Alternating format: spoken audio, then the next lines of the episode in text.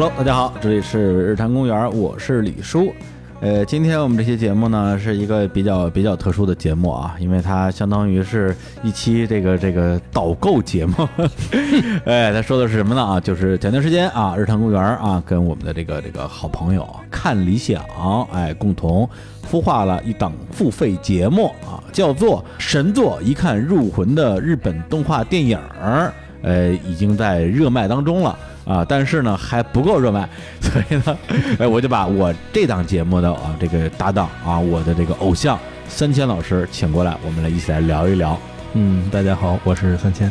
哎呀，对，还是非常的这个高冷啊。嗯，对，对 对，没有高冷说比高冷的啊。嗯嗯，呃，是这样，就是因为呃之前在日产公园的节目里边，我们也聊过一些动画的话题。然后呢，我自己对这个领域的确也是比较有兴趣。嗯，正好前段时间呢，看理想要出一个 app 啊，就叫看理想。然后呢，叫在里边卖一些，哎，不是卖，就是卖一些啊，卖一些不是课的内容，是吧？就是他们不觉得自己是这个这个课程。嗯。然后就呃问到我这边说，呃，那个李叔日产那边要不要聊个什么？我说可以啊，我说那就聊点我熟的吧。嗯。呃，聊聊中国民谣。人说：“哎呀，中国民谣有人聊了。”我说：“ 我说，哎呀，我说那就聊点我不熟的吧，就聊聊到动画电影吧。对，但是动画电影这部分的话呢，我自己是呃真心喜欢，但是真心我觉得没有达到说能够跟大家讲点什么的水平。嗯，然后呢，哎，于是我就想到了我这个我小时候啊，我小时候啊是看着您写的书长大的。对，就是在我呃二十四格是哪年创刊的呀？不告诉你。”你讨厌，那个零五年，零五年，嗯。啊，那那真差不多，嗯。啊，之前有本这个非常专业的啊，这个呃动漫杂志叫《二十四格》，对，然后呢，我是呃第一是看着那个东西长大的啊，这不用说啊，第二个是后来跟他也发生过一些关系，然后呢，这个三清老师当时就是《二十四格》的主编，对对，那当时做了一个，据说。很受欢迎，但是大家都是要等到它过期了之后甩卖的时候才去买的这么一本 功能性很强的呃动画类的专业性的杂志啊。是叫二十四格，不过因为我那时候，嗯，其实最开始也是买那种偏资讯类的动漫杂志比较多，那时候很多嘛，嗯，什么动感新势力，看动漫追动漫，后来是知道的二十四格，发现哎，它跟其他的所有的这些卖资讯，其实很多时候已经不是卖资讯了，就是卖盘嘛，嗯，的都不一样，有大量的关于日本动画、漫画，比如说一些导演的访谈，一些这个业界历史的一些回顾，还有一些作品的这种分镜。赏析，我当时我就惊了，我说这东西怎么搞到手的呀？然后那个时候说实话也看不懂，就觉得这东西牛逼。嗯，所以那个时候实际上就是对我来讲，二十四格看的时候，嗯，相当于是我自己看日本的，包括剧场版动画，嗯，还有一些高口碑的 TV 动画吧，是第二波高潮。嗯，对，因为我第一波可能就是上大学的时候，嗯，那时候刚开始有这种。呃，互联网，嗯，开始有一些压缩盘，嗯，对，基本上就是都是 RMVB 的或者 RM 的，对一一抖楞掉出来好几张，每张里头装了好装了好几百集，对对对，然后呢？最开始接触，比如像吉卜力的很多的作品，都是在那个时期，画质其实非常的模糊。宫崎骏大全集啊，对对对，反正就能能能看就行。嗯，对，就包括呃这个宫崎骏、高田勋也分不清楚谁是谁。然后第二波呢，就是看二十四格，然后那段时间差不多是在呃零八到一二吧，就那几年时间里边，会意识到原来这个作品的背后有这么多这么多的故事。对，然后再下一波啊，这个密集的看动画电影，嗯，就是最近了，因为我们这个节目啊，这个杰作系列啊，日本动画电影这个已经录了有个七八集了，这段时间相当于是把当年，要不然就是呃没来及看，要不然就是看了之后。以为自己看懂了，再一看觉得说，哎，咱就根本没看懂。二十四格本来就没看懂，照着二十四格去看了片儿，其实还没看懂。那怎么办呢？只能把当年二十四格的主编请过来，再聊一遍。对，而且我跟那个刚刚提到二十四格杂志啊，也有一段这个很私人的小渊源啊。其实，如果我们听众里边有之前看过二十四格的，肯定有，因为我们那个。动画那个付费节目上线之后，好多人在评论区就说：“我天哪，三千这个名字，我好多年没有见到过了，一万年没有听到，对，都 都是老粉儿。然后，如果你们曾经在差不多二零一零吧到二零一二期间，曾经在。这个二十四格动漫饭嗯。的这个淘宝官方旗舰店嗯。买过二十四格或者动漫饭，嗯，对，那么那个时候卖给你们杂志的人是谁呢？是谁呢？是我本人，是李李啊叔本书，呃李叔本书，呃因为那个时候呢，就是呃，其实也是这个一点点因缘际会，嗯然后因为那时候这个。呃，家属啊，嗯那时候我还有家属啊，家属呢，这个呃想开个淘宝店，嗯然后没有东西可卖，然后 然后呢，然后呢，他们杂志社呢想想卖书，没有店，不是我们有店，我们自己在卖。你当时跟我吹的是你做的特好，可以卖我们东西。我做的确实好，后来就稀里糊涂就把这活儿接下来了。嗯结果接接下来之后，家属就开始忙了，嗯所以那个店的整个的经营基本上都都是都是我在弄。哎，发货也是你吗？写的名字也是你吗是？这样的，就是因为后来我们有那个那个打印打单子的那个机器嘛，就不用自己自己手写那个嗯那个单号了。嗯 对，在那个时候大家可以想象到的。客服，嗯然后呢，这个发货，嗯包括包装，嗯然后去，反正就是你们能接触到的所有的人，其实都是我。然后那个时候给淘宝店投诉 接电话都是一个咬着舌头说话的人。是因为，而且你说你上淘宝旺旺嘛，嗯对你就得就用那种淘 淘宝语气啊，就亲啊，对，或者说哎呀这本书没有了呢，对这对，因为不能我不能让对对方觉得这这边是一大爷，你知道吗？哎呀，就是做了很多这个这个啊这个非常平民的工作。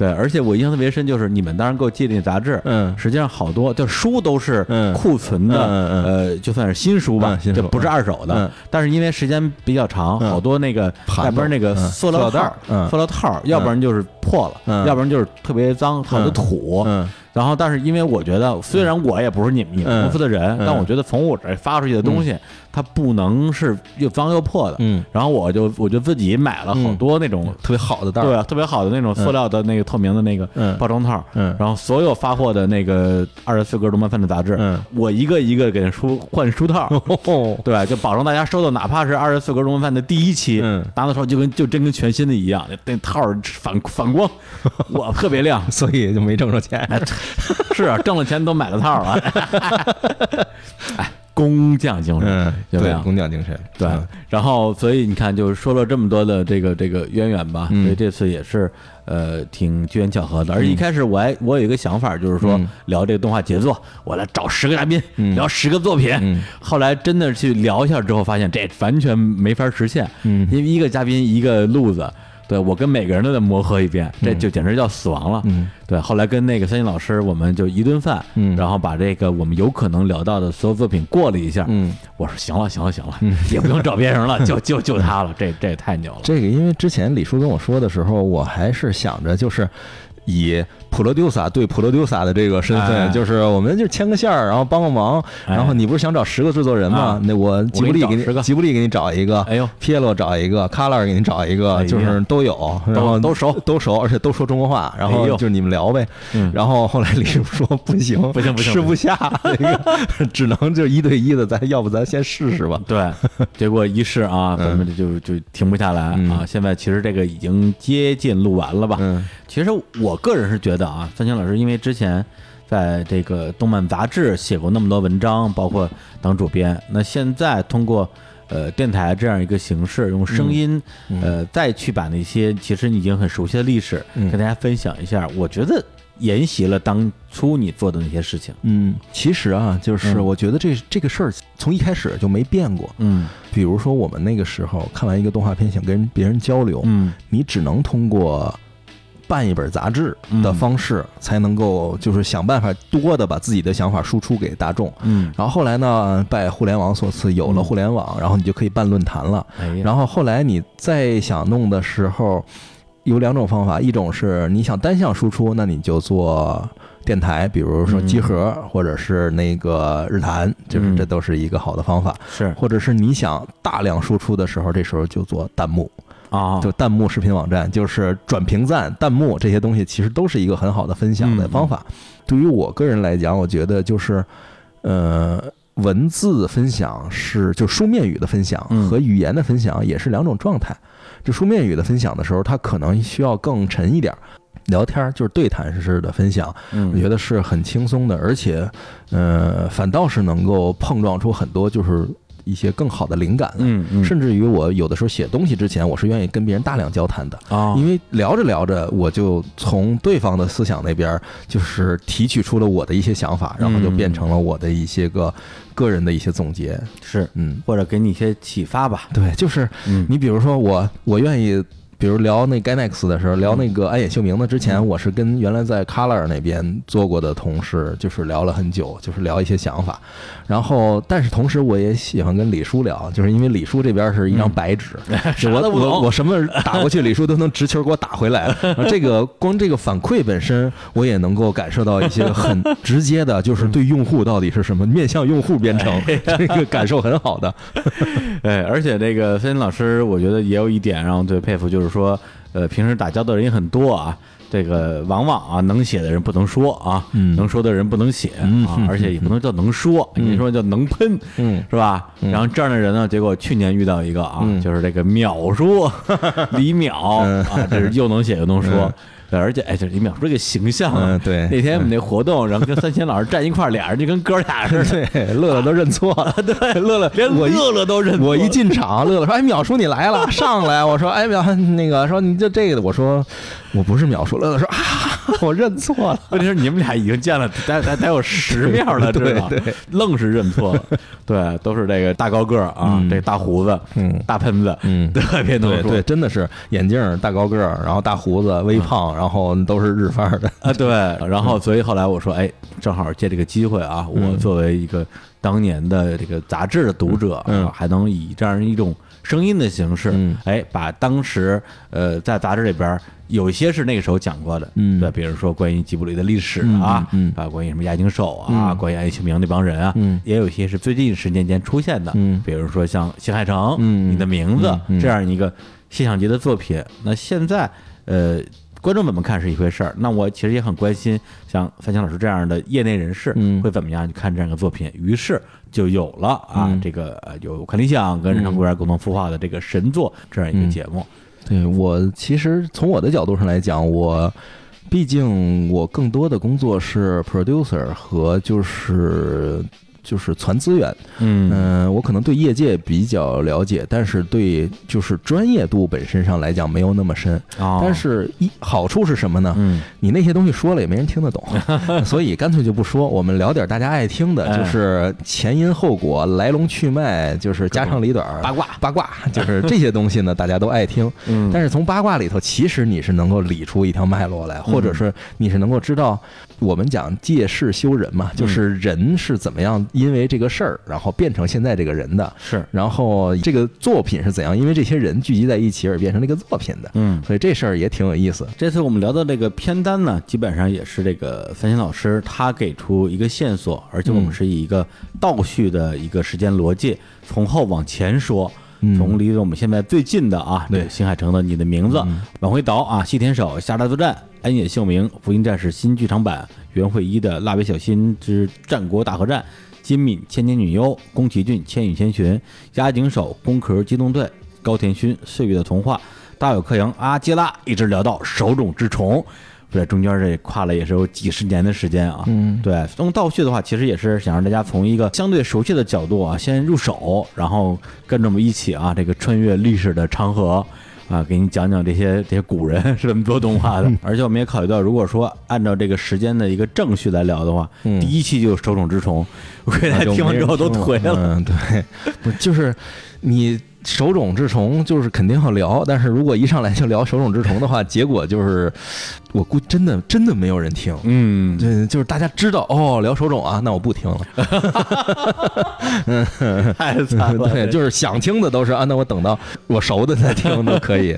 然后本来我们呢之前也考虑说叫三星老师来日常公园，我们正式的聊一期节目，比如说聊聊这些动画电影里边的音乐，嗯，对。但是因为最近我们按照这个啊一周录好几期啊，我们这个杰作系列电影的一个速度来讲的话，实在可能没有时间录这个长节目了。然后呢，我们就哎想了这么一个招儿啊嗯，对，今天呢我们相当于是用这样一个比较简短的对谈嗯。来讲一讲我们做这个动画系列节目的这样一个初衷，嗯。同时呢。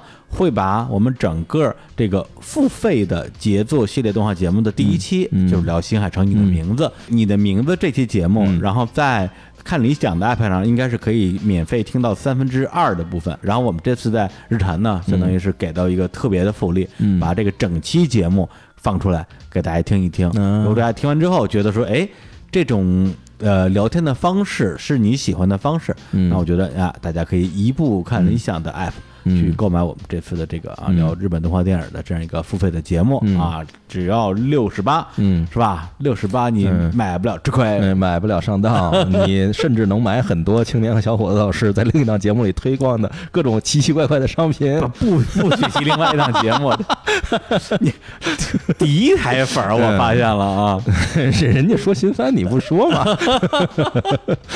我没时间看新番，我快快死亡了。不是，就这最近就是看这些老那个剧场动画，我更没时间看新番了。不是，你就说好看不好看吧，好看，对吧？对。我，因为刚开始的时候，头咱们录的头可能一个月吧，我天天骂乐乐，嗯。说他都都怪你，你给我刨的坑，非让我接这个付费节目，看现在我要死亡了吧？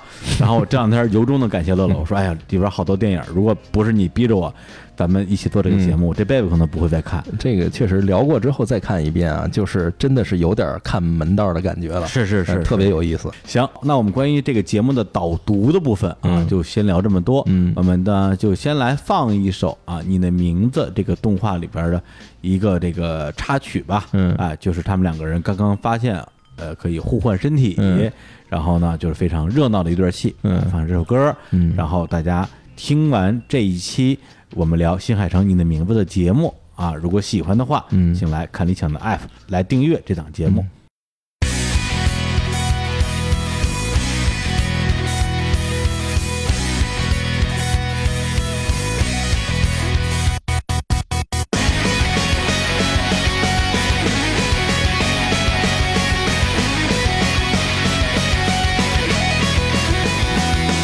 やっと目を 覚ましたかい。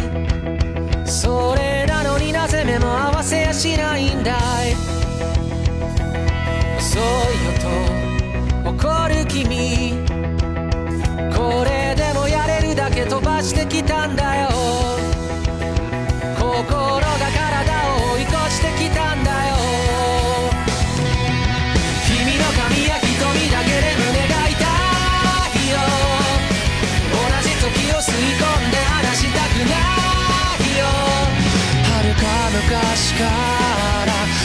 その声に生まれて初めて何を言えばいい君の全然前世から僕は君を探し始めたよ。その不吉祥な笑い方をめがけてやってきたんだよ。君が全然全部なくなってチリチリになったって。もう迷わないまた一から探し始めるさ。ゼロからまた宇宙を始めてみようか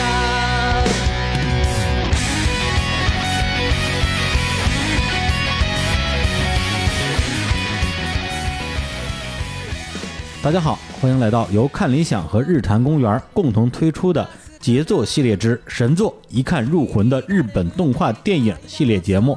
我是主持人李叔， 对面是我们的特约嘉宾三千老师。嗯，大家好，我是三千。嗯，哎，我们今天是第一期节目，来聊一聊新海诚导演的《你的名字》。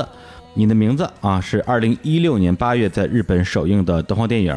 除了导演新海诚之外啊，他集结了一个非常黄金的制作班底啊，包括了人物设计田中江鹤、作画导演安藤雅思，以及电影的配乐是啊是由知名的日本摇滚乐队 Red Wimps 担任制作。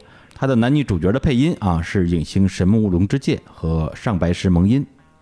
然后这部电影上映之后呢，是连续很多周啊雄霸日本的票房冠军，也是目前除了吉卜力工作室以外唯一一部票房超过百亿日元的一个日本动画电影。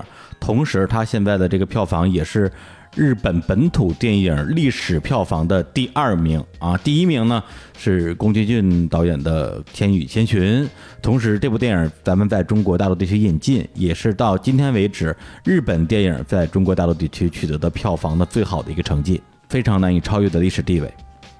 那首先，我想先跟那个三清老师讨论一下啊，为什么把这部电影选成我们的杰作系列里边的一个这样一个作品？嗯，从电影本身来讲，日本的动画电影长期或者说日本的国产电影，嗯。长期以来给人以就是几种不同的流派嘛，嗯。就是互相轮替的感觉。比如说，我要热闹的，就是宫崎骏这种热热闹闹的；嗯我要那个忧郁的，我要是静的，就是类似石之愈合呀，嗯或者高天勋啊，嗯就这种类型的。然后我要，呃，比如说一些个纯商业的，那可能是甚至一些电视动画改编的剧场长篇，啊，对是这种样子的。新海诚的《你的名字》其实突破了几件事儿，一个是原创，嗯它是一个原创电影。嗯呃，你要知道，原创电影对于把观众吸引进电影院这件事，天然不具有优势的。对所以我们这部电影最吸引之处是什么呢？嗯是新海诚导演的下一部作品。啊，对对等于说，对于电影本身来讲，嗯新海诚又成了一个卖点。嗯呃，而新海诚本身的优势就是他是一个作家型的导演，嗯嗯他的作品都会像诗歌一样的美。他在电影中所传递的一定是日本年轻人生活的体验，是而且这个导演我们经常说他的美术风格特别好，对。他的美术风格可以达到一种源于生活、高于生活的效果。嗯嗯。新海诚之前，大家可能不意识到这是一种可以出彩的地方。新海诚之后，大家在背景美术上突然都开始下功夫。你说这画云彩这件事儿，对，就是所有的中国学动画的学生，在新海诚之后都会了画云了，嗯。都知道要像画实物一样来画背景，哦把它的这种高光、这种强对比度、这种反差都要画出来，嗯。上面都滴着几滴水，然后这反闪着光，非常漂亮。对。所以说，看新海诚的嗯呃动画电影是一种视觉上的享受，是嗯非常美的一种感觉。嗯，那你的名字，我觉得还有一点就是说，它感觉上好像是打破了这种所谓的动画电影和电影之间的那个藩篱，让很多其实不是看动画的人走对进了影院，在日本。对对，这个我觉得是特别重要的一点，就是一个动画电影。如果要想得到所有的人的认可的话，那你就要为所有人来创作它。嗯最后一定是所有人都跑到电影院来看你。呃，你的名字就是它不再是一个我们常规意义上认为动画电影就是爱动画的人看的。嗯嗯，包括你的名字在国内上映的时候，也是大量的对于动画没有感觉或者对对说没有感知的人，嗯呃，因为别人说最近有一个日本电影特别好，我们可以去看，然后到了现场发现呀，怎么是动画的？看完之后发现，哎，真好看，嗯，这个感觉是非常有意思的。对，所以，呃，他这种故事在面向年轻人去创作，最后让年轻人到电影院来看，然后看到的又是一个不同于我们认知上的，就是给宅看的那种动画电影，而是给年轻人讲的，呃，讲述年轻人的故事，只不过手法是动画的这样一种片子，效果非常好，所以才会造成就是整个日本社会有大量的人去观影，反复观影，一传十，十传百，这个效果是非常好的。还有一点呢是。新海诚这个作品的抛出的时间非常合适，嗯而且它的主题呢也是关于就是像彗星撞地球这样的一个大灾害这样的一个主题。是这个主题对于我们来看可能有点扯，但是对于日本人来讲是非常刻骨铭心的一个东西，因为他们刚刚在不算久远、太久远之前经历了灭国级的大灾难——东北大地震，就是我们俗称的“三幺幺”大地震。是，这个电影实际上跟这个灾害在一定程度上有了一定的情感的连接，嗯。所以在某种程度上是又让日本人回味起了当时的那种感觉，但是同时又抚平了日本人民对三幺幺大地震的这种伤痛，也是让很多人愿意去电影院看，并且反复去感受的这个一个原因。嗯。还有一点呢是，新海诚的个人在动画电影历史上的成长经历非常的特殊，但是也非常有代表性。他是从一个人完成一部作品，一路成长到接长片，然后最后能够现在管理整个。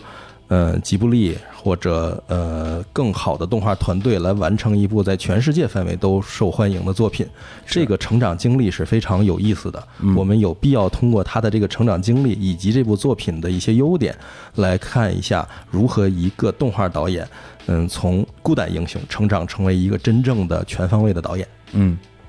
那介绍一下我们的导演新海诚的情况啊，他本身的这个本名叫新金城啊，是一九七三年生人，今年四十五岁。他最开始的职业呢是做游戏的背景美术啊，从两千年开始自己独立制作动画，早期的作品包括《他和他的猫》以及《星之声》。那之后呢，他又制作了《云之彼端》《约定的地方》《秒伏五厘米》《追逐繁星的孩子》这些动画作品，在日本拥有了一定的业内影响力啊，也被一度认为是日本动画电影的新希望啊。但是因为他的长篇作品整体表现呢比较欠佳啊，也受到了一些业内的质疑。直到《你的名字》这部电影横空出世，然后拿到了今天这样一个成绩。新海诚之前给大家的印象啊，是一个很文艺的、很豆瓣的。很严谨就二的那样一个形象的一个动画导演啊，甚至也有些说法，就是说他，呃，这个电影拍不长，对，片子越短，这个最后的质量越好，越长就越扑街。但他这次他是怎么突破自己这个魔咒的呢？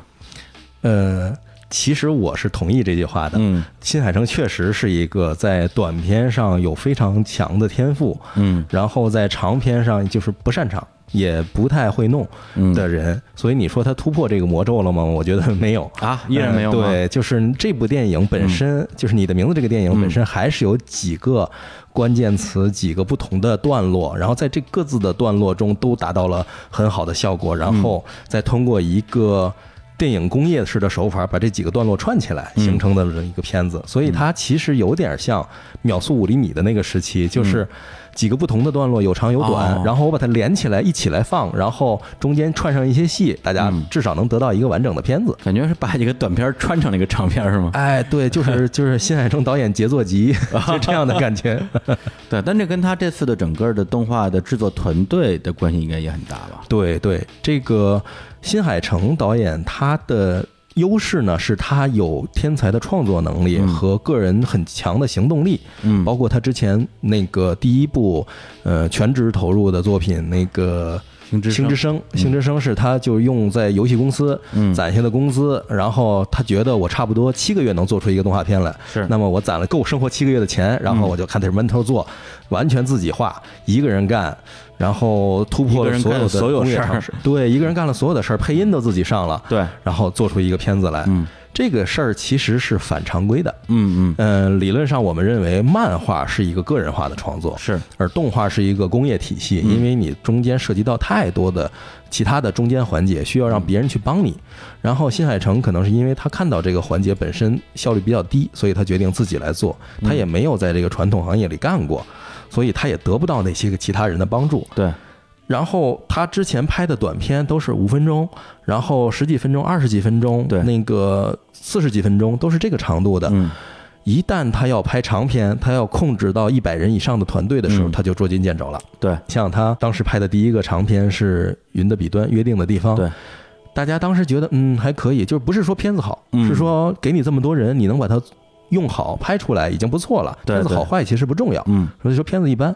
嗯但是到了追逐繁星的孩子，那个时候就大家就不能忍了，就是我给了你这么好的团队，嗯给了你这么多资源和时间，然后你拍出来一个画虎不成反类犬的东西，嗯这样是不行的。所以那个时候他的个人的声誉应该是经受过一次挑战的，嗯或者说到了最低点吧的最低点。嗯对，这部片子的优势是什么呢？就是它能够让我们发现，哎。新海导演是有进步的，有成长的。嗯他不再是一个专一的表达自己的思想，像就是新浪潮那种，就是纯粹的作家性的导演。对，他纯他还具有了导演的导演职能。嗯所谓的导演职能是什么？就是你是一个团队的总负责人、总经理，嗯你需要招募一支合理的团队，让这支嗯团队来帮你去实现很多东西。是所以你看，新海诚是一个画背景美术出身的人，对对对他不会画人呐、完全不会不会画人，他这次找到的呢是很有名的一个人设师，叫田中将贺。是这个田中将贺，我们之前在《花名未闻》这个非常有名的动画，全球都很多人都看哭了的一个动画，是由他来做的人物设定。然后后面呢，他们两个人合作了一个广告，然后基于这个广告呢，两个人认识了，他就把他拉进了组，让他来帮自己实现我自己不会画美少女这个事儿。同时，他还想让田中将贺帮自己当就是作画监督，但是田中将贺因为有事儿，所以帮他拉进了另一个人。哎呀，这可了不得了！这个拉进的这个人直接提升了一个水平啊！这个人就是吉卜力的安藤雅思。对，安藤雅思他之前在吉卜力工作了很长时间，然后他深度参与的动画，这个实在太有名了啊，《幽灵公主》《千与千寻》。然后他之后曾经短暂的离开了吉卜力，跟知名的动画导演啊，我们也聊过的金敏导演合作，合作了《东京教父》和《盗梦侦探红辣椒》。然后那之后又回到了吉卜力，和高田勋合作了《辉夜姬物语》。所以就是一个这种级别的作画监督在跟新海诚来合作。对，所以新海诚之前呢，他的作为一个独立的制作人，就一个人挑战所有岗位的这样的一个人，他需要又去思考导演的工作，又去思考编剧，又去思考创作，就是很多东西，包括实现，他都要去自己去亲力亲为。嗯嗯。现在呢，他能够把人物的美型度交给田中将贺，嗯嗯。然后人的动作、人物的思想的表现，就是这些表达方式交给安藤雅思，嗯，然后呢，其他的方面呢都能够下发下去。嗯嗯这个时候他能够做什么工作呢？就是他个人被极大的解放了出来，去实现他的导演的职能。啊他，的导演的工作，他对于全片的整体的控制，嗯，所以我们在这个片子里其实是看到了一个基本上可以算是出师了的新海诚。他既然能够担起这么大的一个团队，那他说明在导演和控制人这几方面，以及他讲了一个好故事这方面，嗯都已经做得很好了。是因为之前我看一个段子，就是说他早期在决定要不要做动画的时候，也受到了一些作品的影响，比如说这个老版的动画 EVA，然后呢，他看到这个之后说，哎。原来这个人物不动也可以出效果，对，然后呢，他就就从安野秀明那儿学到了一些不太好的东西，然后包括在《星之声》里面，因为他本身的确不擅长让人物动起来，那就 PPT 嘛。那就不要动嘛，然后就做了一个 PPT 出来，结果效果也还颇佳，但是这个东西你是不能突破那个瓶颈的对，所以他到了这个阶段啊，到了你的名字这个阶段，他真的可以做到说，哎，我要人物怎么样怎么样动一下，你们去做吧，对他之前是，呃，他所有想要让画面动起来的时候，他就是画一张很漂亮的图，然后让镜头在上面动，啊对。然后就好显得，哎，你看，好歹在动嘛，时间在流逝嘛，对吧？现在他至少能够做到的是，嗯。这个时候，他应该表现出生气，嗯然后这个左耳啊，我给你画画十种生气的脸，导演挑一个吧。哎这个时候，你想他的心情一定是非常的开心太。幸福了。刚才聊的是关于谢海诚导演的部分，那接下来呢，我们会简单剧透一下这部电影的剧情啊，还是建议我们所有的听众先去看一下这个电影的原作啊，再来听我们的节目。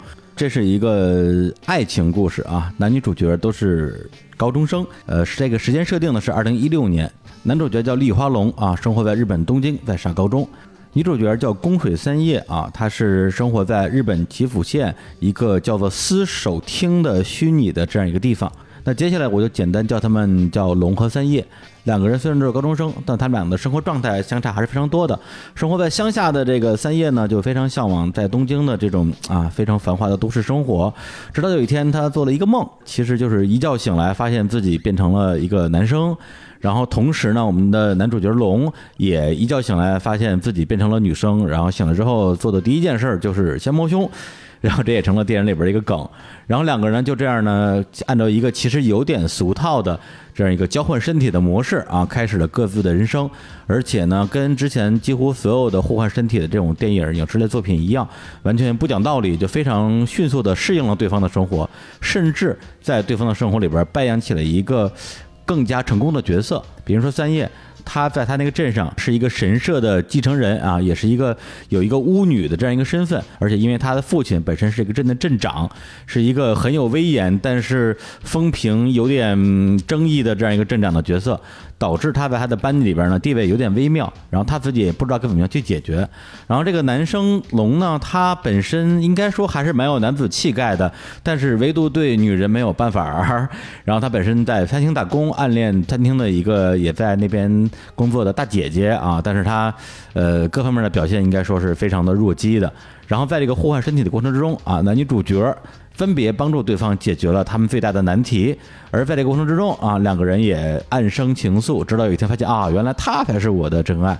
这就是故事的前半剧情，然后到这个剧情的中段的时候，呃，男主角终于鼓起他那个小小的勇气说啊，那要不然我给他打个电话呗。两个人那个时候其实已经知道对方的身份，也已经有对方的手机号，结果发现这个电话打不通，打不通之后，他说没关系，反正我们下次还会再交换身体，到那时候再跟他聊聊呗。一个发现，诶。那之后身体再也没有交换过，让他觉得很疑惑，然后就通过各种线索去查、去寻找，最后发现一个非常惊人的事实，就是三叶所生活的那个死守町那个小镇，已经在三年前，在一场彗星撞地球的超级的自然大灾难里边已经去世了，跟他的家人、跟他的朋友，所有人一起都已经不在这个世界上了。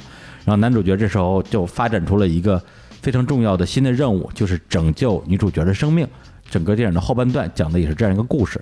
说到新海诚导演呢，啊，很多他的老观众吧，呃，肯定会对他的作品里边的一些特别的元素啊有印象。比如说刚才我们提到他的这个背景，再比如说啊，他这个那话怎么说啊？有一种异地恋叫做新海诚，对，就他这里边的男女主角吧，总是特别惨，永远在异地，要不然呢就是这个跨越空间，要不然就跨越时间啊，甚至跨过人间。跨过人间，对，跨越生死，对。但这种元素，你觉得在他的这个作品里边，为什么会这么的一以贯之？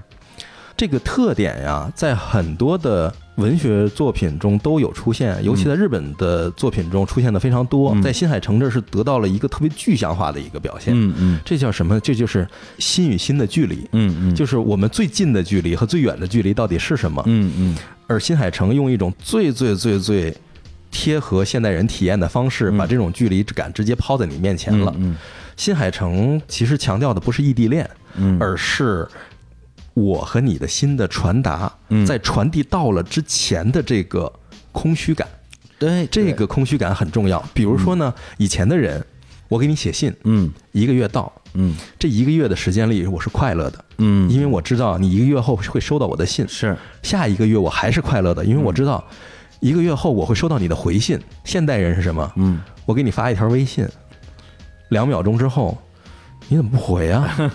你为什么不回啊？嗯你看见没有啊？嗯那个你看见了不回我，是不是因为我这发的不对呀、啊是我发的不对，你不高兴了不回啊？还是说因为你旁边有人你回不了啊？对、你旁边这人是谁呀、这人我认识吗？坏了，这个事儿就哎呀哎呀，这个事儿就没没完没了了。这个内心戏，对，这种内心戏其实就是什么？就是由于科技的进步，嗯造成了我们之间的交流的节奏变快了。嗯节奏变快了之后，我们对反馈的期待变得极强。对，而且他这个变化其实感觉挺明显的。比如说在星之声的时候啊，也是一对儿被拆散的恋人互相发短信，但他们俩隔开的是那个光年的光年对距离，也就是说，当其中一方给对方发短信的时候，对方要等七年才能收到。对，这个太可怕了，相当于等一封信要等七年。对，但是到了这个秒速五厘米呢，实际上那个时候。这个短信是可以秒答的，嗯，对？但是这个男主角呢，就一直在写短信，嗯。写完之后呢，就又删了，嗯，对，就他始终不愿意发出去，嗯。实际上是另外一种心灵上的一种桎梏吧，对，这个你像《星之声》里那是什么？那个是一种坚定的态度，嗯。就是。我不知道你在哪儿，嗯。但是我要坚持的要等你，对。直到某一天我知道，哦，果然是因为什么原因出了什么问题，我们嗯。需要七年的时间才能够怎么怎么样。嗯。然后同时我得到了一个正向的反馈，对。就是果然你给我发来了一条短信，嗯。我知道哦，我这七年等的是有价值的，对对对。我接下来还会再等你多少年，这个是没有问题的。嗯。然后到秒速五厘米里的时候呢，是这样，是一种我跟你之间其实没有距离，嗯，这就是我们之间最远的距离。对，因为我怕我给你东西之后你不回复我。嗯，在秒速五厘米里，一开始两个人是积极回复的，对，是非常快的去写信沟通什么的，嗯就是打电话就聊的没完没了。嗯。但是慢慢的就开始疏远了，因为你有你的生活，我有我的生活。对，然后再接下来，当这个东西过了一个阈值，嗯。突然在一个坎儿上断了之后，你连这一步都不敢迈。对，这其实是一个心灵上的距离。对对，因为我看也有评论说说这个男主角啊，就是一个弱鸡。对啊，因为他在种子岛嘛，种子岛到立木嗯没有那么远，对你已经是高中生了，你跑一趟不就解决了吗？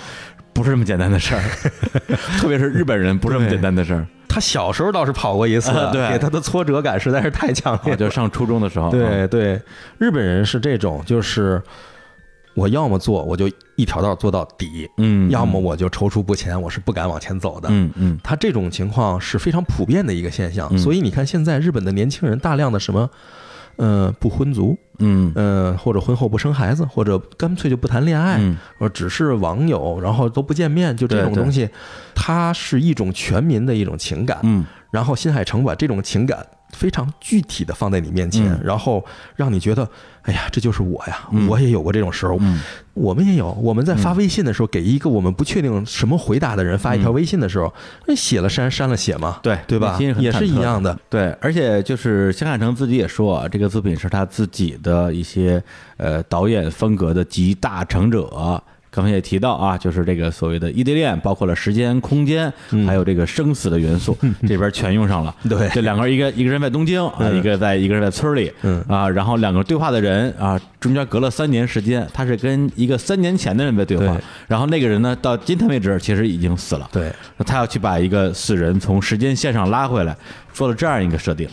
这两个人其实到影片的后面，他们两个从来没有过直接的这种你来我往的这种嗯交流，他们都是什么？都是我今天一天互换了你的身体，嗯。我需要跟你交流什么，我就给你留言，留言，在手机上留言，转天早上起来你能看见。嗯。然后就是无论如何，我这有一天的时差，嗯，然后后来这个时差就抻到了三年，就是嗯。年差。你说这个留言跟以前的写信、嗯。发短信、对。发邮件，其实都是一样的，其实是一样的。嗯，对他并不是那种单对单的交流，因为他不擅长做这种你来我往，你一句话我一句话。嗯。嗯嗯，所以在这个影片中，我们也能够甚至能够看到，男主人公其实是很不擅长跟人做这种一对一沟通的，嗯就是你来我往这种交流的。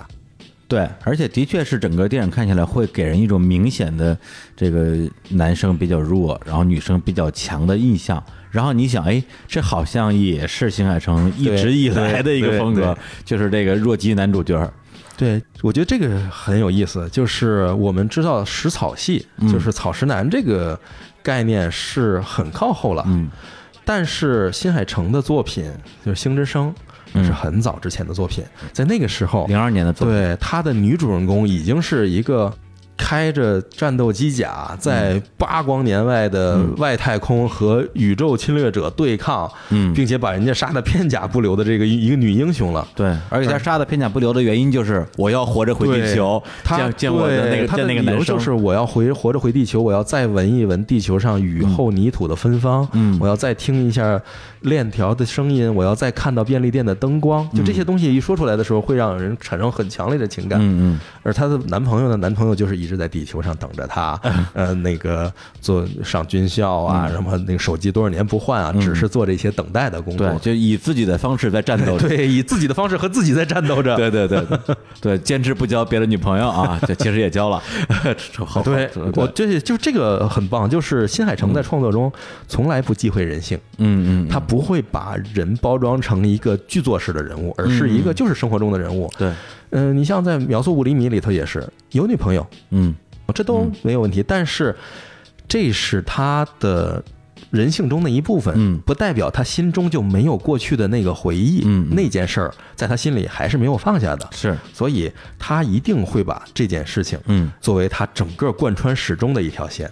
对，包括在你的名字里边，这个三叶女主角也是绝对是更勇敢的那个人，对对。包括在两个人有一个非常快速的闪回啊，互换身体，帮对方去做任务，嗯，基本上你觉得这个三叶是唯一的主角，那个龙的存在感极低，对对。对，然后同时，当两个人在同一天发发现自己哦，我原来我心里想的是那个人的时候，龙的表现说，哎，要不然我打个电话，哎，没人接，没人接，那就没那算了吧，算了呗。对，这姑娘是想到这件事之后，就因为她相当于是这个扮演这个男生啊，嗯去搞定了这个大姐姐啊，跟大姐姐定了一次约会，然后她一想到。那个男生现在正在跟大姐姐约会的时候，瞬间眼泪就就流下来了。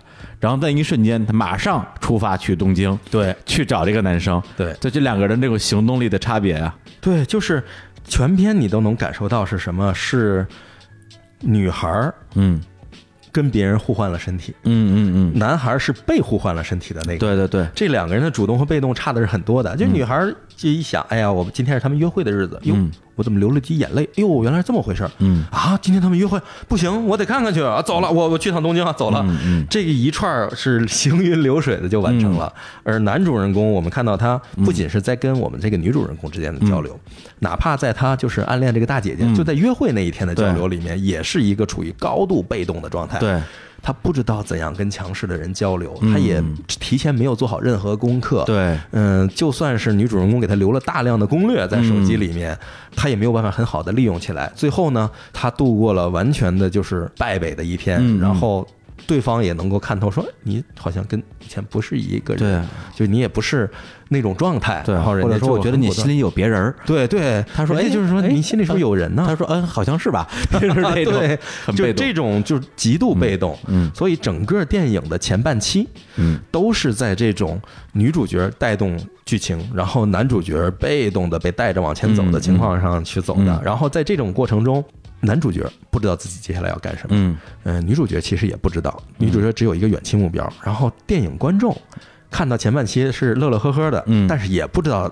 电影要干嘛，自己要干嘛。在这种过程中，就是。电影度过了它的前半程，嗯而之所以后半程这个转化很好，对也是我们认为这个电影优势的所在。对，就是到后半段的时候，男主角终于有了一些主动的行为，对对包括去主动找这个女孩的家乡，嗯然后主动去。呃，通过某种方式再次两个人交换身体，嗯然后就去拯救这个镇子。嗯其实一直到影片最后结束的时候，对两个人那一次、嗯呃在楼梯上的回眸，嗯其实是男主角来发动的。对对，嗯，男主人公的这种就是他的从被动到主动的一个变化，其实好像全片中就那么两次，一次是嗯。他去寻找三叶，嗯。因为他发现了自己的人生的目标，就是或者说他因为好奇而驱动他去走了。嗯。在这个过程中，我们就会发现他的主人公身份就起来了。嗯，他嗯所有的之前强势于他，他的同学，他的这个大姐姐，虽然都跟他一起去了，嗯对。但是在整个行动中是被他牵着鼻子走的，对，甚至于他最后当他要行动的时候，他果断的抛下了这两个人，嗯他根本就不等他们了，他要自己去前进了，是。这个很重要。嗯，然后再到后面，嗯，他所有的任务都完成了，又回到了那种就是两个人忘了对方，然后在等待的互相寻找的时候，最后两个人在楼梯上那一点。还是男主两个人，因为当时其实是不认识的，对，根据某种设定之下，两个人关于这件事儿的所有回忆都已经消失了，嗯。只留下了某种思念，对，对，某种说不清楚的思念，而且我连要找谁都不知道的情况下，啊，连名字都不知道，连名字都不知道的情况下，两个人擦肩而过，就是很正常。擦肩，你觉得一个人面熟，你顶多多看他几眼，你就擦肩而过了。而且在最后那一次擦肩过之前，嗯，对，那在那五年时间里边，两个人其实已经已经擦肩而过了很多无数次了。对，有很多的镜头会描写两个人都是那种心里一动，嗯，然后就继续往前走了。哎，对，所以这个时候男主人公还是很果断的迈出了他人生的一步，嗯很重要的一步，就是一回头说，嗯，You look familiar to me。哎呀，来了这么一句，啊，你你你，我们是不是在哪儿见过？来句套词儿啊，你说我们是不是在哪儿见过？嗯这句话太常见了，嗯就是就是你对啊随便见着一姑娘，哎，我们在哪见过吧？哎呀，我想说，哎呀，咱能换句词儿吗？对呀、是吧然后这时候一看，两个人潸然泪下，是见，肯定见过呀。见过呀，啊，那你是谁呀？我们再开始一个新的故事吧。，对，对这个感觉非常好。对，而且这里边在时间上有一个很有意思的点，就是在于说，呃，按照男主角的时间线，他相当于是在那个事件之后过了五年时间，嗯而女主角呢过了八年，对，而这个八年是个什么时间呢？就是在《星之声》里边，这个男生等女生的时间，因为女生她飞到了嗯这个天这个天狼星嘛，嗯男生在地球上，对，相当于是又还回来一个八年，嗯所以他为什么这么执着于八年这个数字呢？因为他完全可以，比如那个事件结束之后过了一个月，嗯两个人在街头相遇了，嗯然后这故事继续了，那不行，那那个那个那不行就是那太那太不曲折了。是吧？就这件事情，对于新海诚导演来讲，他可能是觉得八年的时间太漫长了，嗯就是八年还没有结果的话，差不多可以放下了。啊，就就是是他自己内心里边的一个底线，对对等八年我就不等了，大概吧，大概是这种。但是我觉得这个其实很好，也很正向。嗯就是包括你像在《秒速五厘米》里，最后会有争议嘛？就是最后那个火车，火车过去之后，那个我们是不是这两个人还是见面了，还是怎么样的？大家说，哎，你看新海导演没让他们见面，这是一个悲剧结局。对这不是个悲剧结局嗯，这证明着这个故事或者过去这段感情在两个人心里终于画上了一个句号。嗯就是我终于从我过去的这段情感中毕业了，它是一段完整的情感。嗯对我自己有了一个交代。所以你看，男主人公笑了，啊，对，他对。最后看一看对面没有人，但是他说：“嗯，我已经看到他了，我知道他在东京生活的很好。嗯。嗯，我笑了，嗯，就是我很高兴，对。生活的好。对，而且那个女主人公当时的设定是马上就要结婚，了，马上就要结婚了。这样两个人在破镜重圆，这个就变成一个很狗血的一个东西了。对，这个没有必要，没有必要了就是只要你过得好，嗯我就很高兴了。嗯嗯，啊，同时我也终于可以放下这段感情，去过一个属于我自己的人生了。但你要这么说的话，这个你的名字稍微有点反其道啊，嗯就是反他自己的道，因为之前他的男女主角总是感觉不太幸福，嗯对，最后很难在一起，嗯对，然后结果到你的名字最后。咱们怎么说大团圆啊？嗯两个人终于这个又在命运般的相遇了，是不是他在迎合市场？你觉得？嗯，我觉得两说着吧。嗯你要说迎合市场肯定是有的，嗯但是这我觉得不是一种迎合，嗯这只不过是市场的选择恰好跟他想做的这个选择有相似之处。怎么说？我们要理解一下这部作品的最后这个结局，就像刚才你说的，对，这两个人最后在一起嗯见了面，互相问你的名字，这可不是秒速五厘米里头那个见面。嗯嗯。秒速五厘米里，两个人都背负着各自过去的十年八年，嗯然后再一见面，哎呦，老夫老妻抱头痛哭，就类似这种，不是。这两个人是不认识对方的，嗯。因为根据设定来讲，他们只要从梦中醒来，就嗯。一定会忘记过去对方所有的事情。嗯嗯。所以这两个人，就算他们努力的在奔跑、在追逐，然后在那个台阶上见面的一瞬间，嗯还是不确定我在干什么，嗯这个人是谁，我为什么要这样做？对所以他们当时很犹豫的，还是要擦肩的。嗯就是我们观众很着急，是你们赶紧见呢。他见什么？他不认识那个人，他没法见。，对，所以那个人是三叶，是我又不知道是三叶，对不对？所以在这个问题上，最后当男主人公回头跟他说：“我是不是在哪儿见过？”嗯说：“对，我也这么觉得。”然后干什么？然后他们俩才刚刚开始重新嗯互相介绍彼此。嗯嗯所以说，这不是一个结局，这是一个开始，嗯这是另一个爱情故事的开始。所以在这个故事里面，他们俩必须再相遇。对他们俩如果不相遇，这个故事不对故事不对，这故事就没有开始，也没有结束，嗯，都不叫没有结束，叫故事没有开始。对，那样的话就真的变成两个人的一场醒了之后就忘记的梦而已。对，那就只是个梦了，那就不对了。对。然后这个电影里边，除了这个刚刚提到的男女主角之外，还有一些，呃，在我看来就是 NPC 啊，嗯龙套啊，嗯，但是里边呃有个别的角色给我印象还是比较深的，比如说男主角龙那边那个大姐姐啊，这我们都很喜欢，嗯还有这个三叶他的那个严肃的老爹，嗯呃，这两个角色实际上。角色本身有一定的成长，嗯但不像其他的角色从头什么样，最后还什么样。同时，跟主角之间还是有一些这种比较强的关联性的。嗯，我们从女方说起吧，嗯嗯。就是女方的父亲作为镇长的那个父亲，嗯。其实中国观众啊看这个戏，或者说所有的外国观众看这个戏的时候，可能是有点突兀的感觉，就感觉这个就是为了存在一个反派角色对。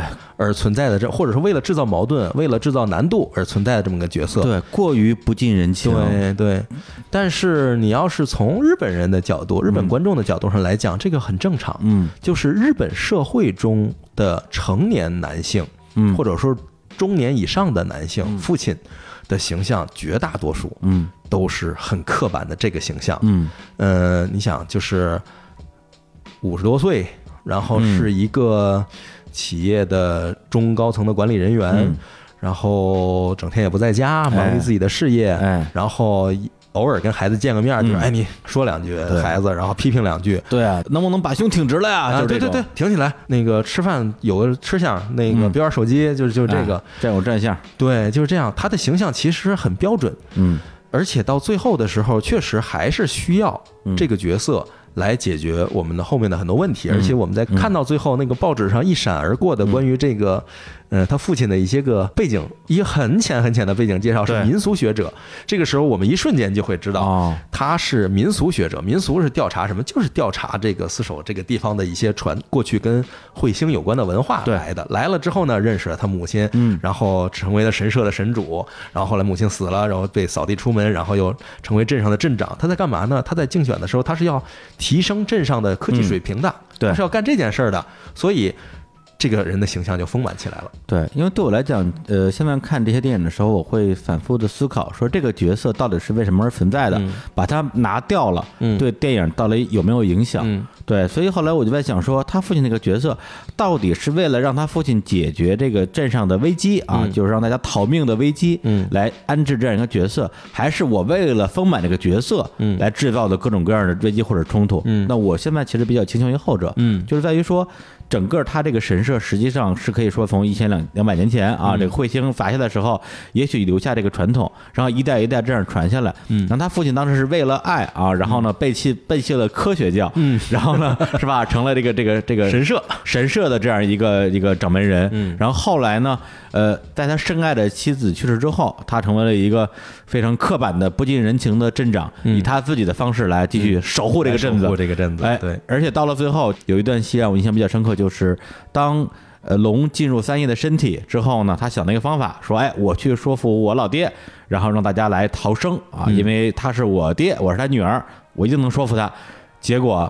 两个人实际上在他父亲离开这个家啊，被扫地出门之后，其实已经有十几年没有太多来往的情况之下，没聊几句话就被识破了。嗯直接他的父亲就问他：“你是谁？嗯你到底是谁？”嗯，对，这个实际上我觉得还是挺动人的。对那反过来讲，当他这一次跟他父亲的对话和劝告失败之后，然后两个人又换回身体，最后是真的三叶去见他的父亲，就瞬间说服了。嗯又回应了那句话，因为他是我的父亲，我一定能够说服他。，对，这块儿在影片的表现上也很有趣儿。嗯就是龙说他是我爸，我能说服他。嗯，然后这时候剧情就一直在演他怎么去说服他爸，因为这就是打脸嘛。哎，就是就是你肯定没戏一。定要打脸。对，然后等到三叶去说服他父亲的时候，镜镜头就根本就不讲了，因为啊没有必要讲，不用讲。这不用讲，就是告诉你结果就是肯定能被说服的，没有问题。就是是甚至于这后面都没讲，一直到后面的报纸上才知道，哦，嗯。一定是被说服了，所以才做了这样这样的事情。是的。那这个龙这边这个啊，美丽的大姐姐这个形象，她的主要作用，你觉得是什么呢？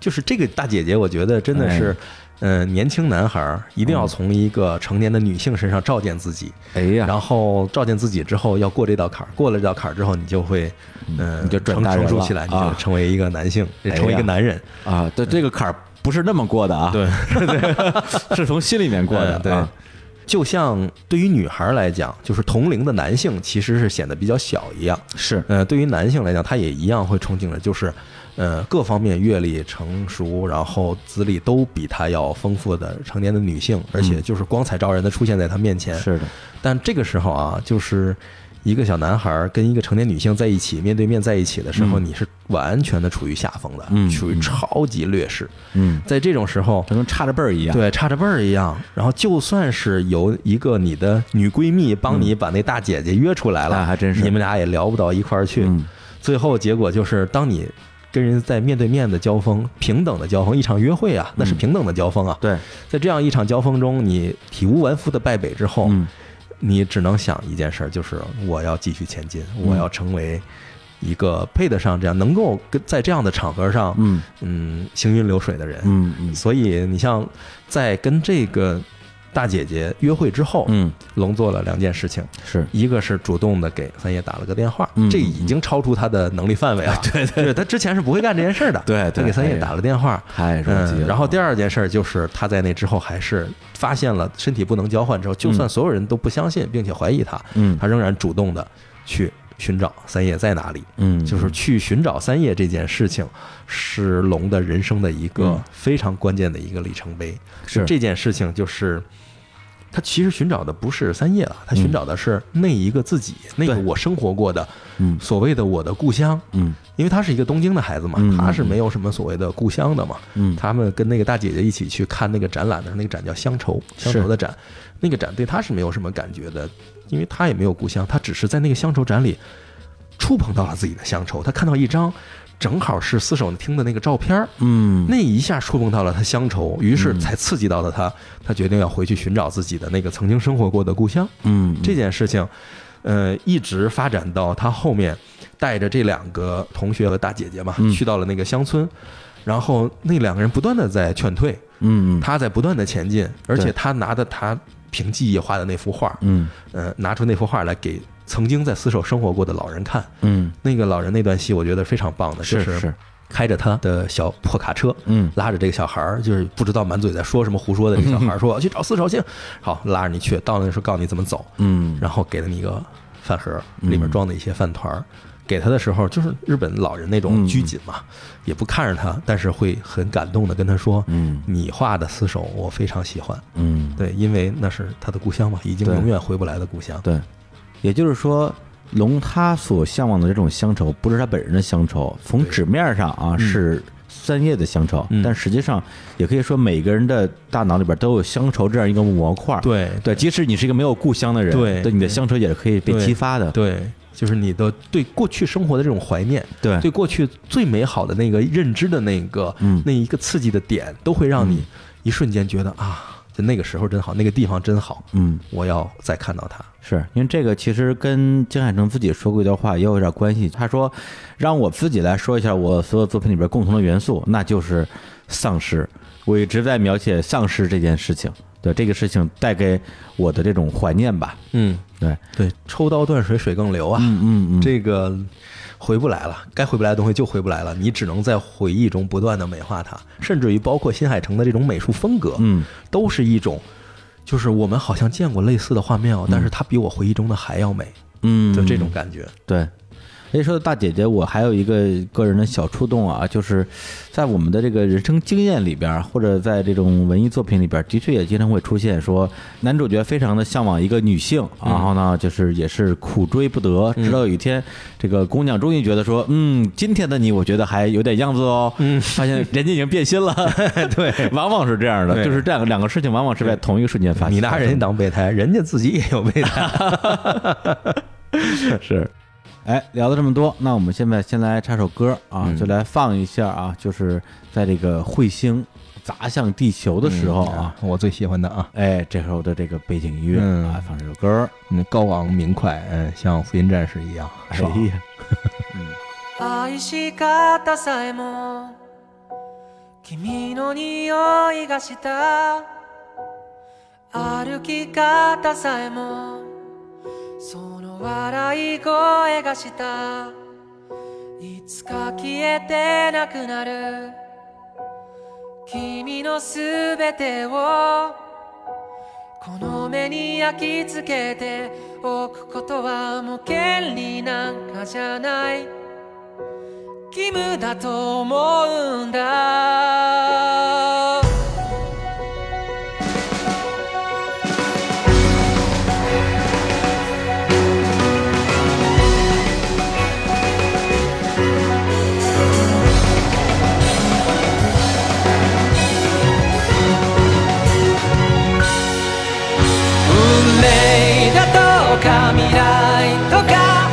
葉がどれだけ手を伸ばそうと届かない。場所で僕ら恋をする。時計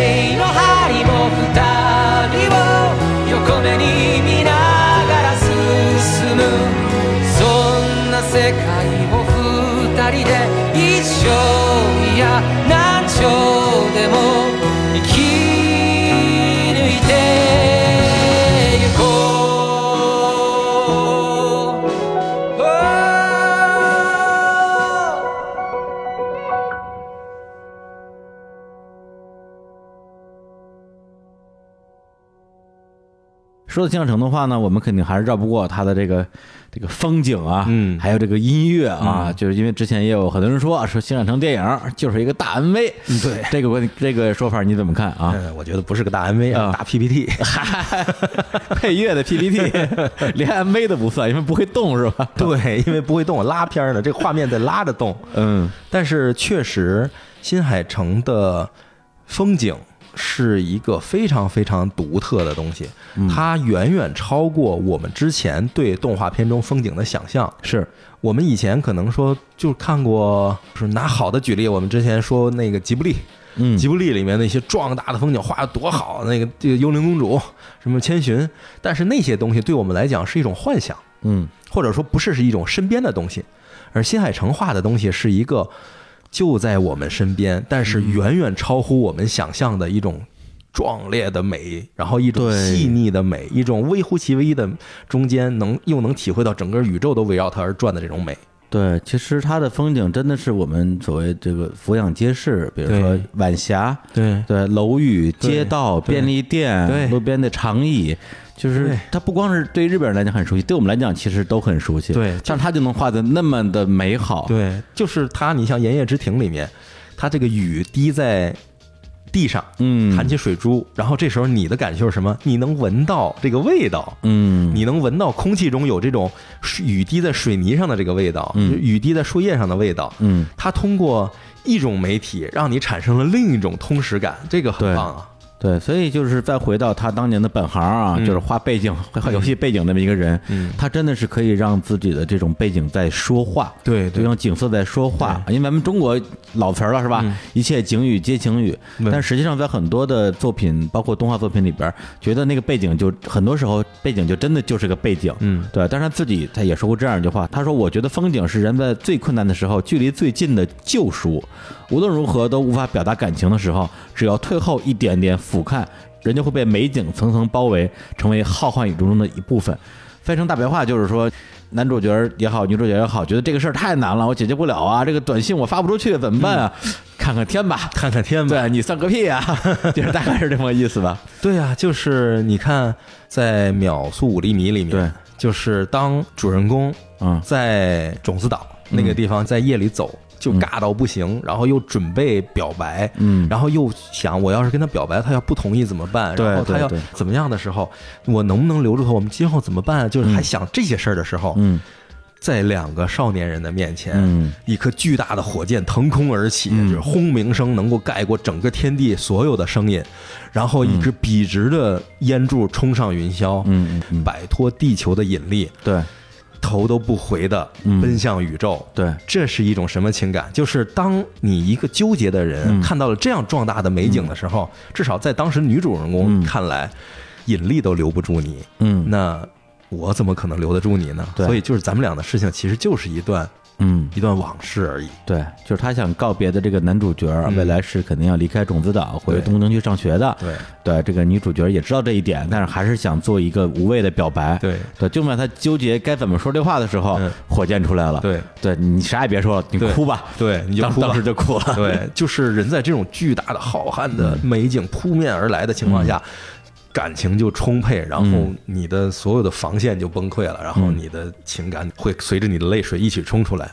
所以在你的名字里面，是，给我感情冲击特别大的是什么？就是彗星那种美景彗星冲上地球的时候那种感觉，然后包括他去寻找三叶的时候，嗯，看到了过去的已经消失殆尽的厮守，嗯，然后这时候的音乐是非常压抑的，对。非常沉的，但是与这么壮大的景色嗯。和这样低沉音乐在一起，你心中的就是千言万语啊，说不出来，如鲠在喉的感觉。嗯。所以，新海诚在他的这个创作风格的体系，在日本被叫做世界系，世界系。对，就是整个世界源于我们两个人。哦，就是整个世界都是因为我们这两个人的关系而变化、而成长、而怎么样的。嗯你像最典型的就是《星之声》，嗯就是这个世界到底怎么回事不知道，但是是。关键就是这女孩，还有她地球上那男朋友，嗯。就这么两件事。然后还有像那个《最终兵器比女》也是，你根本不知道前因后果是怎么回事，反正最后就是你，嗯。主要核心元素在你，嗯。然后你和你的男朋友之间的故事嗯。是这样的一个东西。是。所以新海诚的创作的作品，他所有的好的作品，嗯。都是世界系的和经典作品，嗯就是我们两个人感情是真的，嗯是真实的，我们的生活是真实的，嗯但是我周围的一切都是宏大的，是战火纷飞的，嗯是假的，是怎么样的？就是我在种子岛，我们两个人的感情是真的，嗯啪起了个火箭，嗯什么情况？就是就是这种，吓死我了！就就就这么突然出这么科幻了。嗯，然后你的名字啊就是我们两个人啊。感情，哎呦，你你女朋友呢？死了，怎么死彗星撞死了，对，就就啪 砸啪来一彗星砸死了，这就是典型的，就是嗯。这个世界要拯救，就是我们两个人的事，这就是世界系。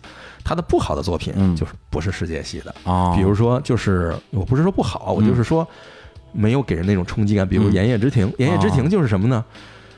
没有科幻因素，嗯。这个世界不会因我们的情感的变化而发生一些变化，嗯。那这就不是世界系。最后做出来以后，就是没有这种震撼感，没有这种冲击感，嗯。然后一一定得是什么呢？就是秒速五厘米也好，嗯。那个星之声也好，嗯。那个包括这个你的名字也好，嗯。就是我们看在最最最高潮的时候，嗯是一定是最最世界危机的时候，和两个人的感情进展到最最关键的时候。嗯，世界戏的特点就是这个时候，嗯世界可以等一等，因为我们在谈恋爱，对对对，就是最典型就是你的名字，最后两个人在那个黄昏的那个山坡上相遇的，时候，两个人逢魔之刻，两个人终于啊相遇了。对我们要谈一会儿恋爱，对世界可以等。对，彗星马上就要落下来了，对我们俩先聊会儿家常，对对，我们先先聊点儿那个哎不能聊的。怎么聊的啊？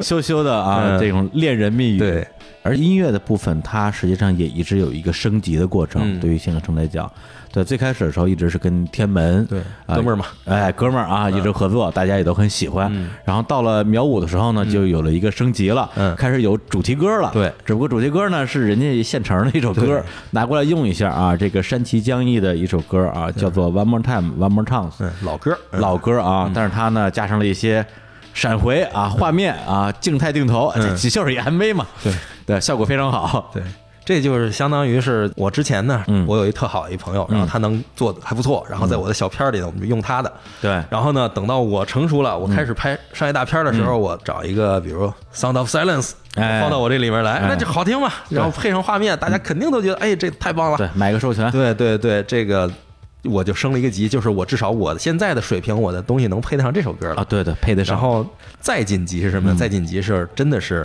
要能够驾驭原创音乐了。嗯，嗯，这个李叔就比较了解了。哎，对他们本身这次合作里边也有一个流程的部分啊，因为大家可能会想说，哎，这个到底是先有歌还是先有的动画呀？嗯可能动画拍完了，然后大家写写几首歌给它贴上去。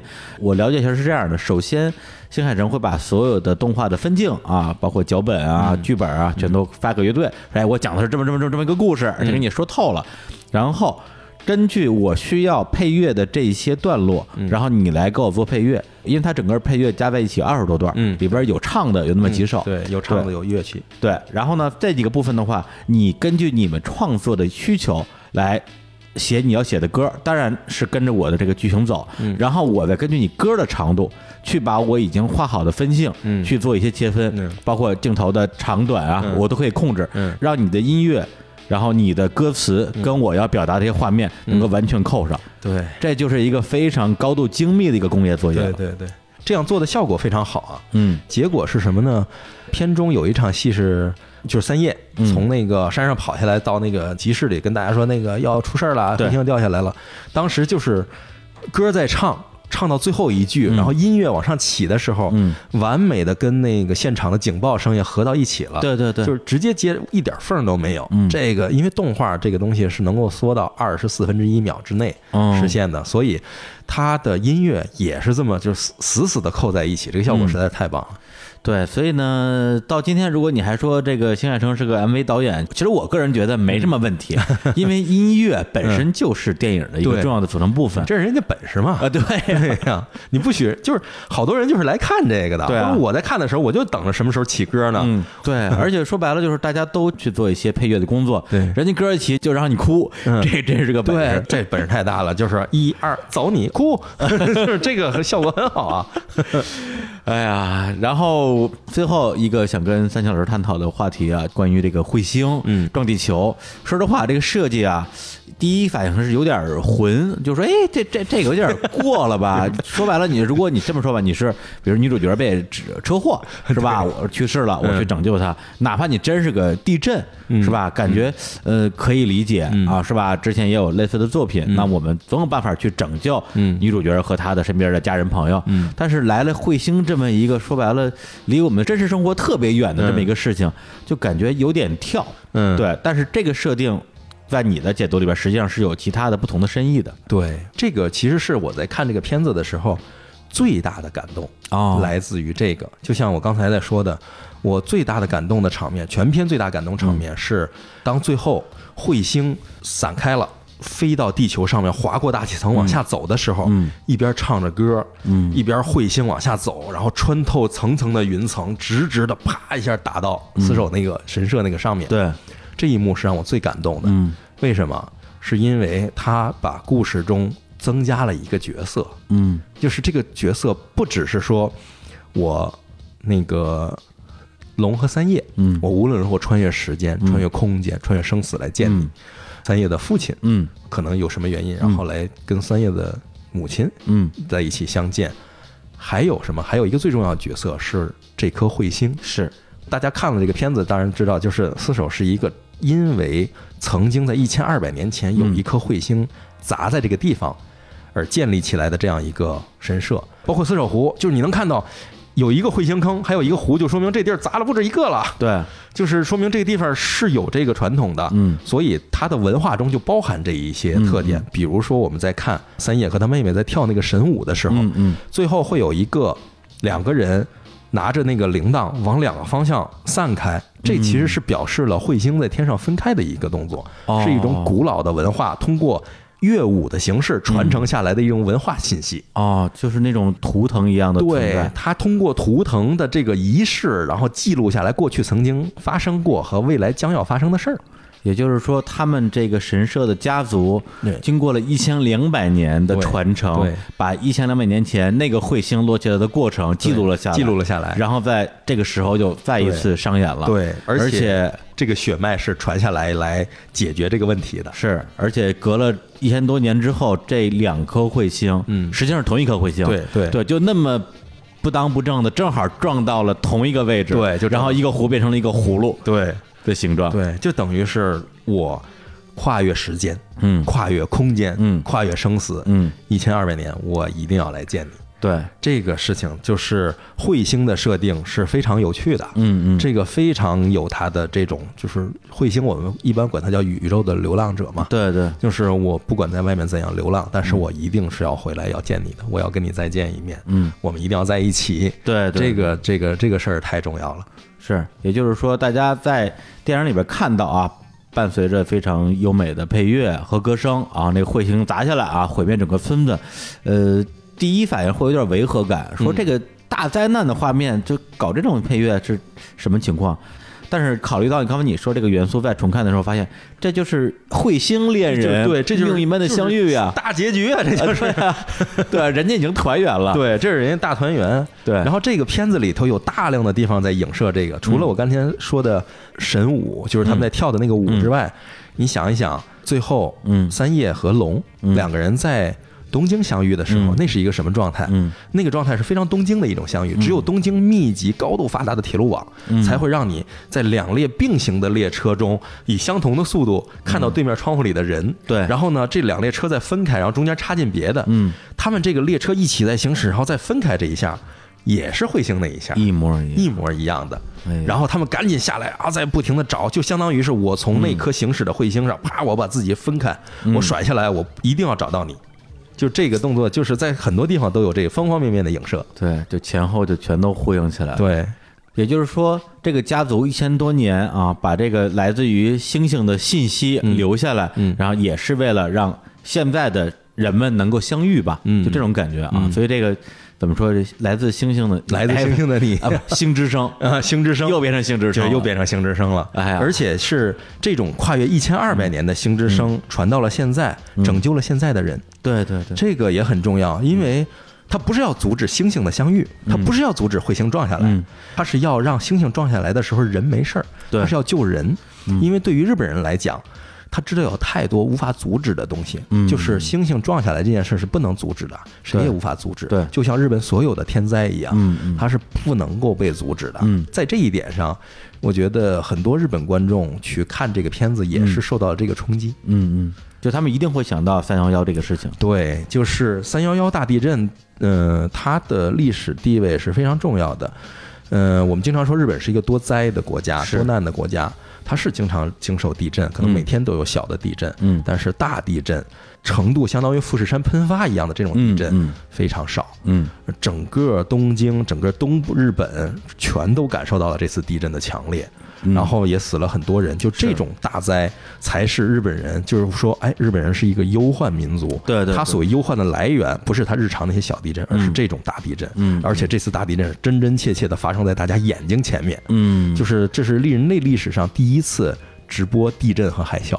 哦，还真是。对你能够在电视中看到，就是虽然后来看不到，但当时你能看到很多直升机在现场拍到小汽车在田间奔跑，嗯。后面是海潮汹涌，过一会儿嗯越过去了，没了，不知道去哪里了。就是这种东西全都能够看到，对。这个是给大家留下了非常强烈的印象。嗯。所以日本人后来在大量的文学作品中，全都出现了三幺幺大地震的影子。嗯我可以说，从三幺幺之后，只要谈及大灾难，一定是说，嗯，因为我想表达一下我们对三幺幺的认知和嗯。感受，甚至于对于日本人来讲，他们会说。那一天，他们对三幺幺不叫那三幺幺，咱们叫三幺幺，他们叫那一天，嗯。阿诺希就那个，就是阿诺希，你怎么怎么样，就是那一天的时候你在干什么，嗯。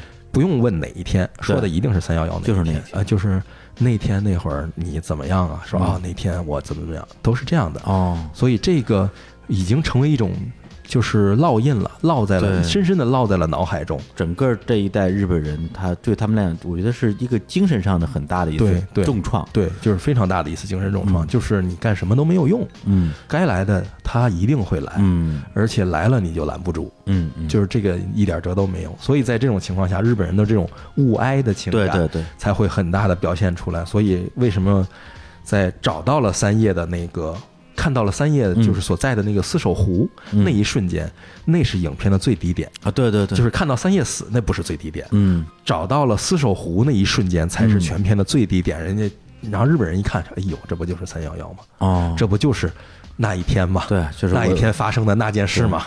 我的乡愁已经无处可去了，嗯就是我的故乡已经没有了。嗯嗯这种感情就是就心到了最低点。嗯，后面再发生的事情就是慢慢往上把人再拎出来嘛。对，把人救出来。对对，所以这个是不是也是说他在日本能够得到这么多人的喜欢甚至共鸣的其中一个原因？对，这个描绘一个这样的灾难，而且是以一种就是又无奈又正向，就是三年前发生的事儿啊，嗯我得有多大的本事，我能穿越回三年前去把人都救回来呀？嗯，我相信很多对对朋友在三幺幺中去世的人，对。这七年来一定都在做着这样的梦，对对对。就是我要是那个时候在，我要是跟他打个电话让他来我这儿该多好啊，对啊，对吧？对，就是这种时候，就是你能想象到观众在看到这一刻的时候，嗯。会想起的不是电影本身，是那些个已经逝去的朋友，那些个已经离开的人，或者说我在那一天的时候，我到底有什么事儿没做对，嗯。我什么没做？嗯。就这个对于他们的冲击，对于能够把他们对这部电影的认知就升华到了一个新的高度嘛。嗯嗯嗯。哎呀，这么聊的话，这个电影我相信，呃，很多我们的听众啊，可能也会有全新的不同的认知，因为之前可能很多人也是拿它当一个很简单的这种交换身体、带点穿越元素的一个恋爱 啊，少年少女恋爱的一个动画来看，而且在日本也有一些这个评论家吧，或者业内人士，嗯。呃，给出一些说法啊，嗯。说新海诚这次为什么能成功？嗯，因为他拍了一部连傻瓜都能看哭的电影，对，的确也有这样的元素在里面嘛，对对，呃这个门槛比较低啊。对门槛低也不是坏事。对啊，但是并不影响它的层次感。对，它这个电影的层次感是很丰富的。嗯像人家说的，嗯，傻子进来，傻子也能哭，对吧？但是我多看一层，我比你多看到一层这个人物关系、人物的情感，嗯我也能感动。对，对我再比你多看一层，我还能感动。我再多看一层，它这个层次很丰富，是能够让你像剥洋葱一样，嗯，每剥开一层洋葱，你都会哭一次哭一次。哎呀，呃，这么说的话，其实我还真觉得说，在日本的这些年的这种，特别是啊，就是剧场版动画这一块儿。对，其实一直在讨论这个所谓的传承者吧，嗯咱不一定说非得说是谁的接班人，嗯而是说日本动画电影需要有这样的导演出现，嗯来给这个行业带来一些这种力量，嗯让大家觉得说，哎，我们还在进步。嗯那你觉得新海诚现在已经做到这一点了吗？嗯，我觉得他已经做到了，嗯。就是至少他通过这一部电影成功的向大家证明了，嗯。你给我正确的资源，并且我通过个人的努力，嗯。我能够拍出一部让所有人都满意，嗯，就所有人都认同吧，就不用说满意，让所有人都认同的一个电影，觉得嗯。嗯是个玩意儿，嗯。是个东西，而且还有很大的可提升空间，是。这就很好。对，而且有一点在于说，他之前在做这种尝试过程之中，一度让自己变得已经不是新海诚了。对。结果呢，其实也没有人喜，没有任何人买，单。没有任何人，就是大家之所以对你寄予希望，是因为你是新海诚，嗯，而不是因为你代表了日本动画，嗯。你根本就没在日本动画这个产产业里面待过，圈外人。你你是圈外人士，你是一个票友，嗯。你是游戏公司的啊，真是还真是票友。对你自己拿三维做动画的，这是这完全是日本工业以外的体系。啊，他之前做的尝试，比如说像《云的彼端》，嗯贡献了什么？只贡献了天门那个非常好听的音乐。嗯呃，追逐繁星的孩子就是一次就是彻头彻尾失败的尝试，就是我给你整个工业来帮你，但是是工业吞噬了你，嗯包在了你的外面，对大家已经看不到新海诚了。对，然后这次尝试，这是一次正经的很好的尝试。嗯工业是基石，是底座，然后你把你最璀璨的东西放在金字塔的塔尖上，对，闪闪发光，嗯那就非常好了。是。包括他自己也说过，说他之前拍电影的时候都是凭着直觉在创作，然后直到拍《追逐繁星的孩子》的时候，那时候三十五六岁吧，第一次开始看一些编剧的书，开始学习写写剧本了。对，就这么一个状态的一个人。那个时候开始就是邯郸学步嘛，嗯然后照着理论开始弄，然后身边又有很多行业前辈，嗯很容易就失控，嗯就控制不住了，嗯然后这东西就崩了，嗯呃崩了之后呢，谁也不怨，嗯就是只能说这叫导演未满吧，嗯，就是水平以上，实力未满。对对，然后这一次，嗯、像是跟一帮志同道合的人一起，嗯而且我觉得有田中将和这种同龄人跟他一起，哦水平也很好的同龄人一起来做，这才是正经的。他也有底了，也有实力去了解人家在说什么，嗯同时别人也真的是在帮他知道，我们要用一个新海诚的方式来帮新海诚，而不能用吉卜力的方式来帮驾驭新海诚。是是，就像我们以前说的，就是你用吉卜力方式来驾驭新田守，那就完了；你用吉卜力的方式来驾驭新海诚，那肯定也完了嘛。嗯嗯。你一定是要新海诚导演怎么舒服，那你就怎么来搭这个座儿，然后让他在一个更高的舞台上跳他想跳的那个舞就可以了。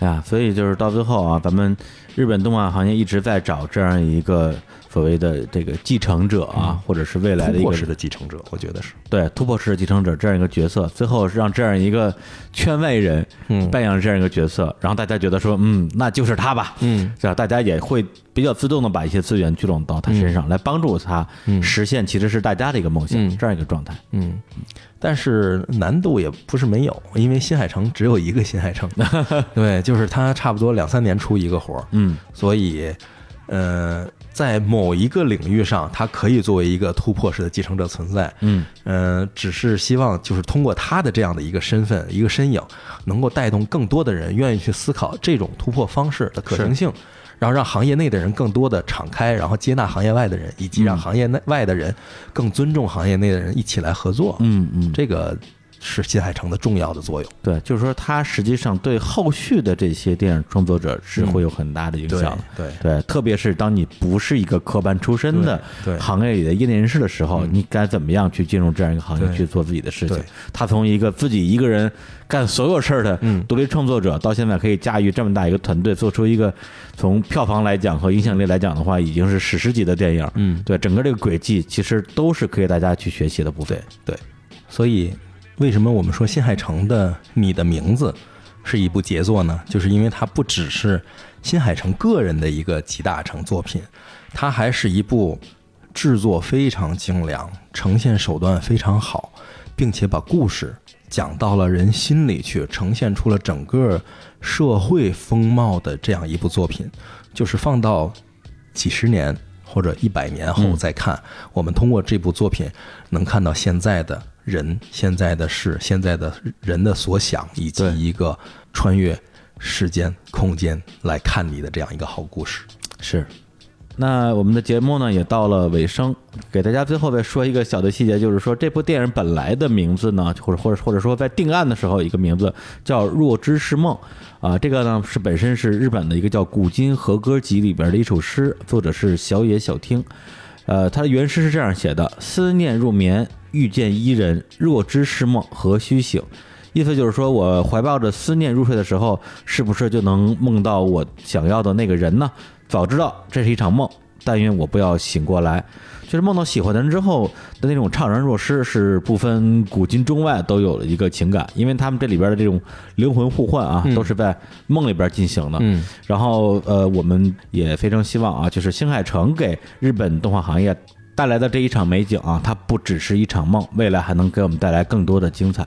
好，那我们就这样结束这期的节目啊。最后呢，再给大家带来一首也是来自于名字里边的插曲啊，就是在最后最后两个人这个时隔了啊五年八年之后啊，久别重逢在嗯楼梯上，嗯哎，这段戏的一个嗯背景音乐，哎，这个从两个人没遇见的时候开始，一直到擦肩而过，一直到遇着看的人在电影院里汪汪大哭的那段音乐，哎，太棒了，歌词实在太棒了。哎，那就在这首歌里边来结束这期的节目，跟大家说再见，嗯，拜拜。拜拜。二人の間通り過ぎた風は どこから寂しさを運んできたの？泣いたりしたその後の空はやけに透き通っていたりしたんだ。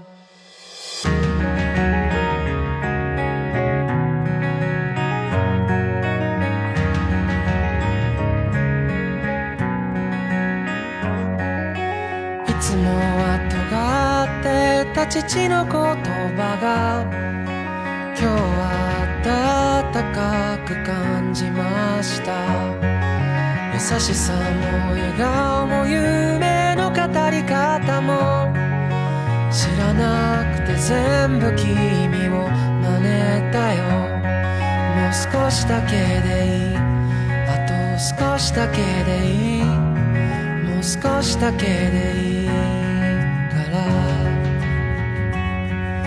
少しだけでいい。あと少しだけでいい。もう少しだけくっついていようか。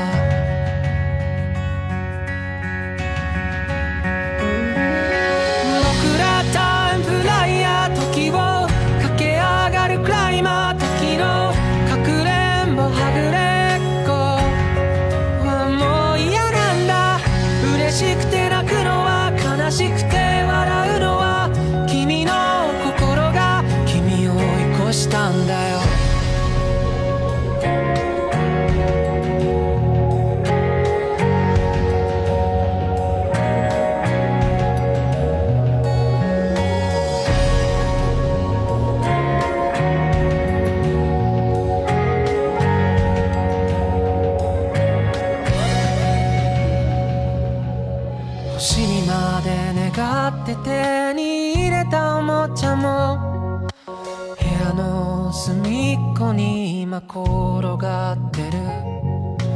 叶えたい夢も今日で100個できたよ。たった一つといつか交換故障。